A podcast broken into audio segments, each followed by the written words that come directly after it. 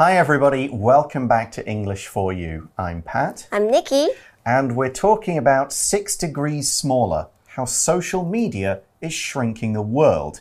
And this is based on there being a theory mm-hmm. that's called the six. Six degrees, degrees of, separation. separation. Yes. And then it's created by a psychologist called Stanley Milgram. He had people send a package across the US via acquaintances. Acquaintances. So they could only send it to people they knew, not the final recipient. Hmm, so it took an average of six steps, like six links, to reach the final address of the person. Yeah.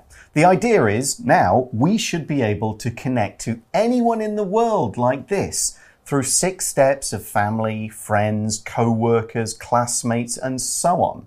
But this is, if, if we are not sure if this is still true uh, nowadays because this experiment was conducted in Six- 1967. 1967, right. Yeah, so we, we're not sure. Maybe now it's the links, the connections are closer. Exactly. Social media, the internet, Facebook, and all the rest. Are we more connected? Is it still six degrees of separation? Let's find out in part two of our article. Reading. Six degrees smaller. How social media is shrinking the world. If you'd grown up before the invention of the internet, you probably wouldn't have chatted with people all over the world. Now, however, social media sites like Facebook and LinkedIn supply us with connections everywhere. In 2016, Facebook analyzed the connections between its users to see how it has made the world smaller. The company found its users were separated by an average of 3.5 links. Since then, Facebook's user base has swelled from 1.59 to 2.8 billion users. Therefore, Facebook's degrees of separation has likely decreased. Of course, this only takes users of that platform into account, so it doesn't present a complete picture of humanity. What advantages are there to living in such a connected world? For one thing, it could assist you with your career. You might know someone who knows someone at a company you'd like to work for. This connection might help you get a job. For another, it's now easier to broaden your understanding of the world. Thanks to your connections, you can converse with people from different cultural backgrounds. The world may be shrinking, but our opportunities are doing the opposite. So we start today by saying if you'd grown up before the invention of the internet, you probably wouldn't have chatted with people all over the world. So this sentence is talking about how things were different in the past, and it also uses a different kind of hypothetical clause, conditional structure. 课文一开始就就看到了一个与过去事实相反的情况，和前一天一样，我们说的是一个不太可能发生的事情，一个假设的语气，只是是在说过去的事情，所以我们就会用 if you had done something 某件事情，那这个后面呢会接的是一样是一个完成式，那你就会说 you would have been something。所以说和现在事实相反，只差了前面的啊、呃 have 跟 had 跟后面的 have 而已。 For example, I could say if I hadn't been to Japan in 2007, I probably wouldn't have come to Taiwan, Taiwan? in 2008. Really? Yeah, that experience of going there for a business trip kind of kicked off the process. Hmm. And also, it meant, okay, I've been to Japan already. I'll go somewhere else to teach English.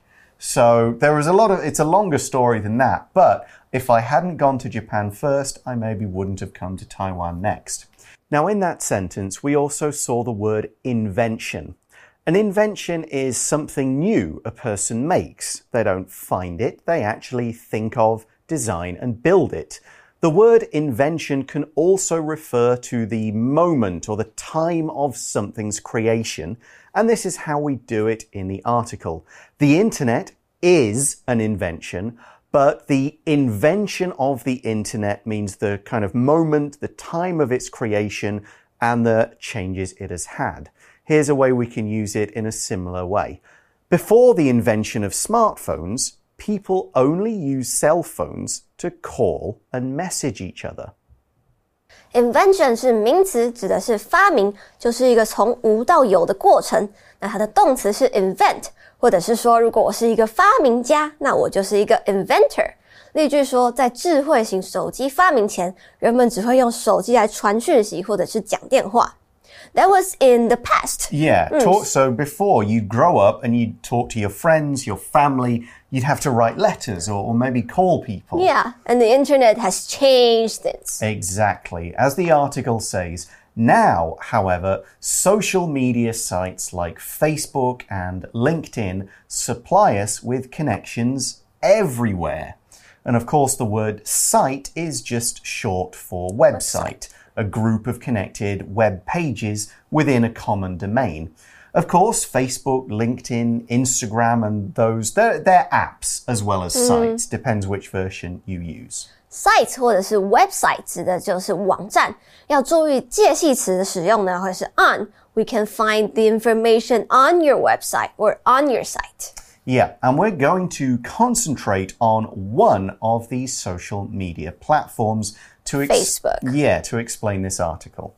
Uh, the article says in 2016, Facebook analyzed the connections between its users to see how it has made the world smaller. So, to analyze something is to study it thoroughly. You find out all the details, you connect up cause and effect, you get all the data and understand what it means in order to support a theory or create a new theory. Here's a quite recent one we can use. The robot collected some rocks from Mars and then some scientist, scientists analyzed them. Analyze 是动词，指的是分析，其实有点像是 examine 的意思，就是说我们可能做一个实验，最后呢，我们就要去分析它的结果为什么会是这样子。 那它的名词是 analysis，the act of analyzing something。So what did Facebook find out? Well, the article says the company found its users were separated by an average of 3.5 links. That means you only need to go through three or four Facebook users from you to reach anyone in the world. That's not many at all. Yeah, that is quite small. Hmm. And as we read in the article, since then, Facebook's user base has swelled from 1.59 to 2.8 billion users. So, of course, Facebook did this in 2016. Mm-hmm. Now it's 2021. 2021. So, five years have passed and they've got several million more users. Yeah, especially when now it's combining with Instagram and stuff. Oh, yeah, exactly. When you add all that, then it's an even bigger set. And this is why the number of Facebook users or its user base has swelled. To swell means to grow larger in size. Now, we can use this to mean physical size, or you could actually mean in number. The number of something has swelled, the numbers have swelled. As long as something gets bigger in some way, we can say it has swelled. For example, the number of people living in this city has swelled since more jobs became available here. 课文说到这些 Facebook 的用户是日渐增加，swell 是动词，指的就是数量的增加。那 swell 还有另外一个意思呢，可以说是肿胀或者是膨胀。For example, if you hurt your ankle, it is likely that it will start to swell. Yeah, or if a mosquito bites you, that little lump kind of comes up. We call that, oh, my arm's swelling up from the mosquito bite. And because there are more Facebook users, as the article says, therefore Facebook's degrees of separation has likely decreased. So, what we mean is there may be only two or three connections between any two individual users now.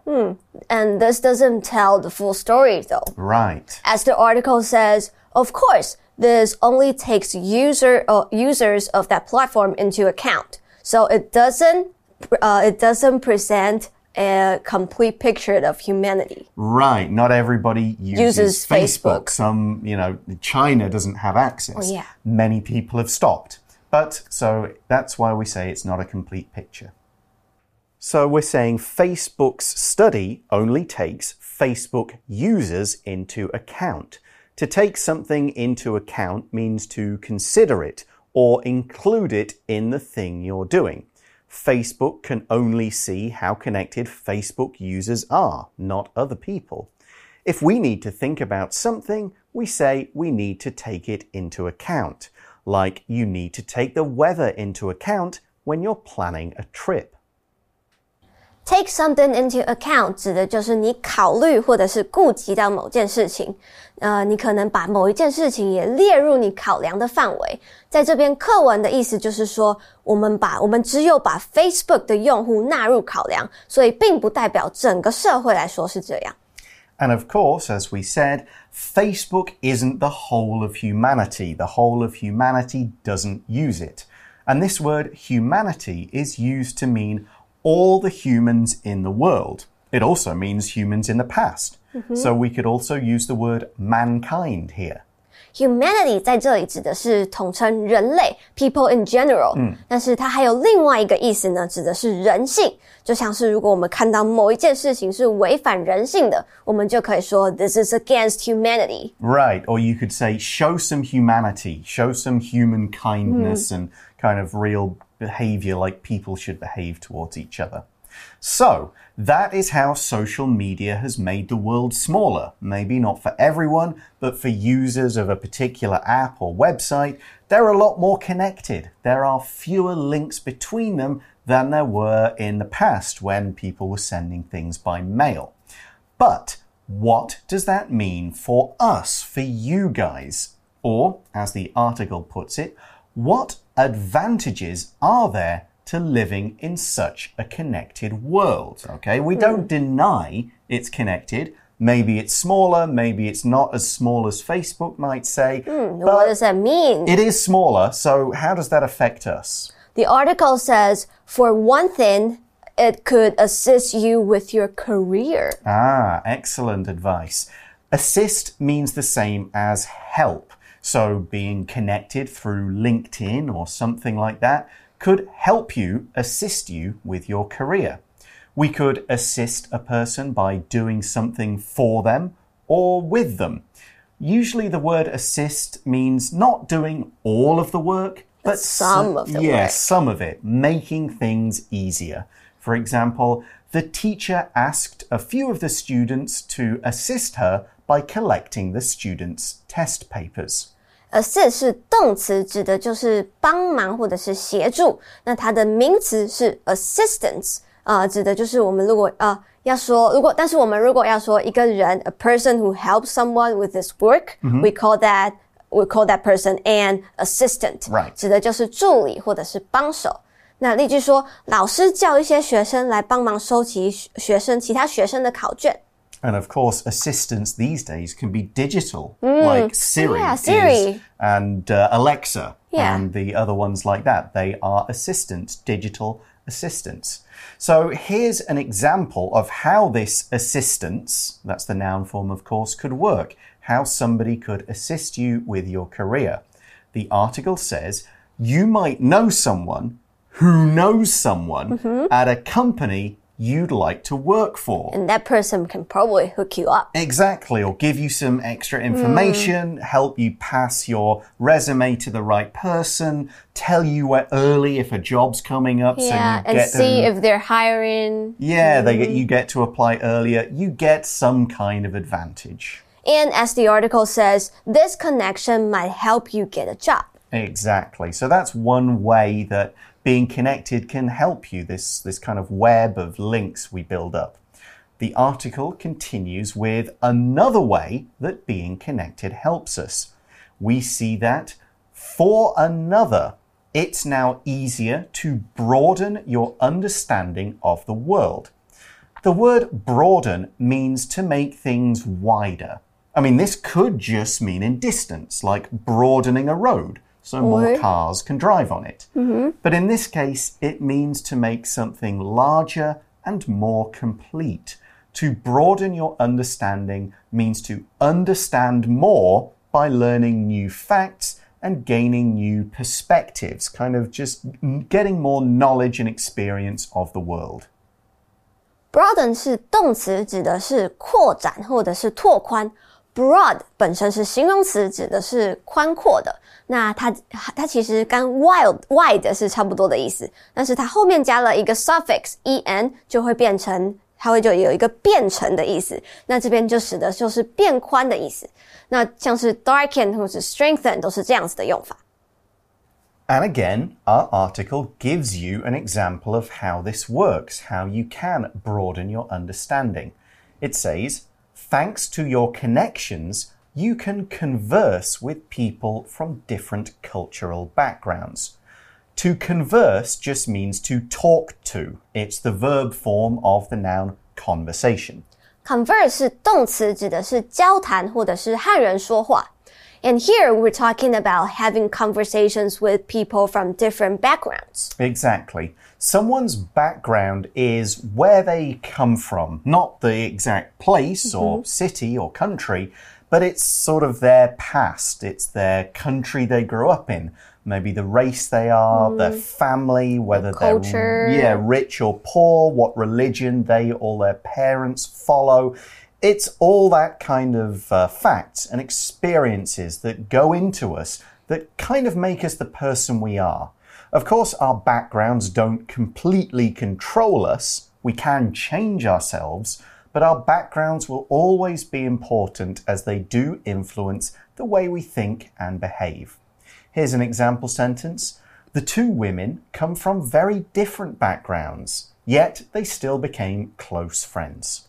Background 是名词，在这边呢，指的是一个比较抽象的背景，像是家庭背景或者是学历的背景等等。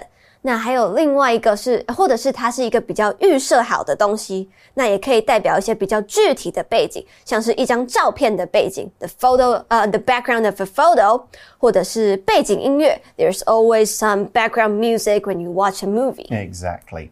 And we conclude the article by saying the world may be shrinking but our opportunities are doing the opposite. The word opposite means completely different from the something we've already mentioned. We can think of this in terms of adjectives hot and cold, dark and light, angry, calm, sad and happy. And we can think of opposites with verbs too. The world is shrinking, but our opportunities are doing the opposite. Shrink means getting smaller, so the opposite would be getting bigger. Therefore, grow is the opposite of shrink. Here's an example. Tom said he wouldn't tell anyone my secret, but he ended up doing the opposite. So he told someone. He told everyone. opposite 在这里是名词，指的就是相对的或者是相反的东西。课文这里指的就是说，虽然这个世界和其他人，我们和其他人的连接是越来越小，但是我们能够获得的机会却是相反的。 指的就是机会是越来越多的。那如果我们要说某一个字和另外一个字是相反的意思，我们会称它为呃 antonym 反义词。那如果我们要说它们是近义词的话呢，就是 synonym。Exactly. So that's how social media is shrinking the world and how we can use this in our lives. Let's talk about one of these ideas now in today's For You Chat question. You Chat. Okay, our question is Can you think of a time when a connection like the one mentioned in the final paragraph has been useful to you? What happened because of it? Mm -hmm. As I mentioned, I know some singers, right. right? So some like producers. Yes. So when I was like singing back in like university, they hooked me up mm -hmm. with uh like an acting job. Oh, nice. Yeah, so I think that's helpful. I'm not sure, but I didn't get paid. oh well, it doesn't matter. Some you, you hopefully if you keep yeah, doing it, it's like some experience. Right.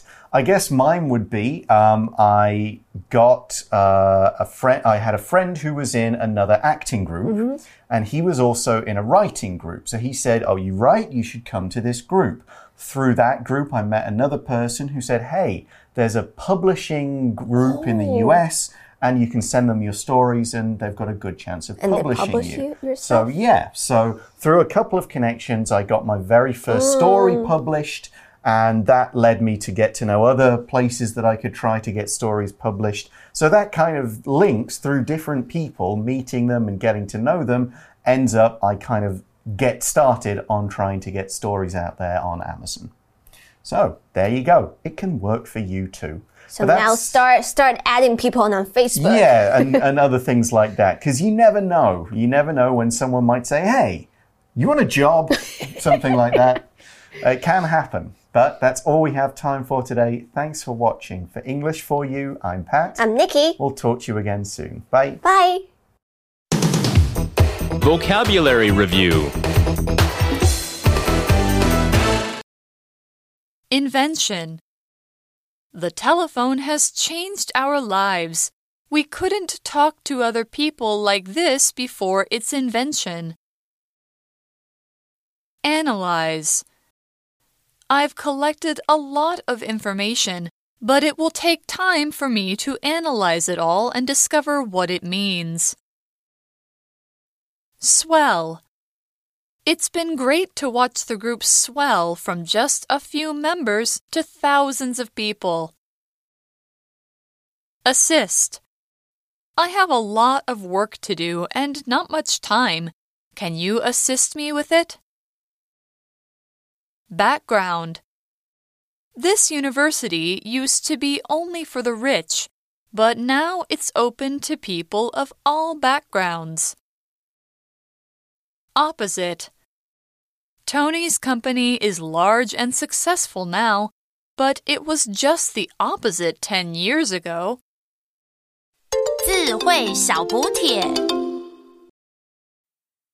Site. Humanity. Broaden. Converse.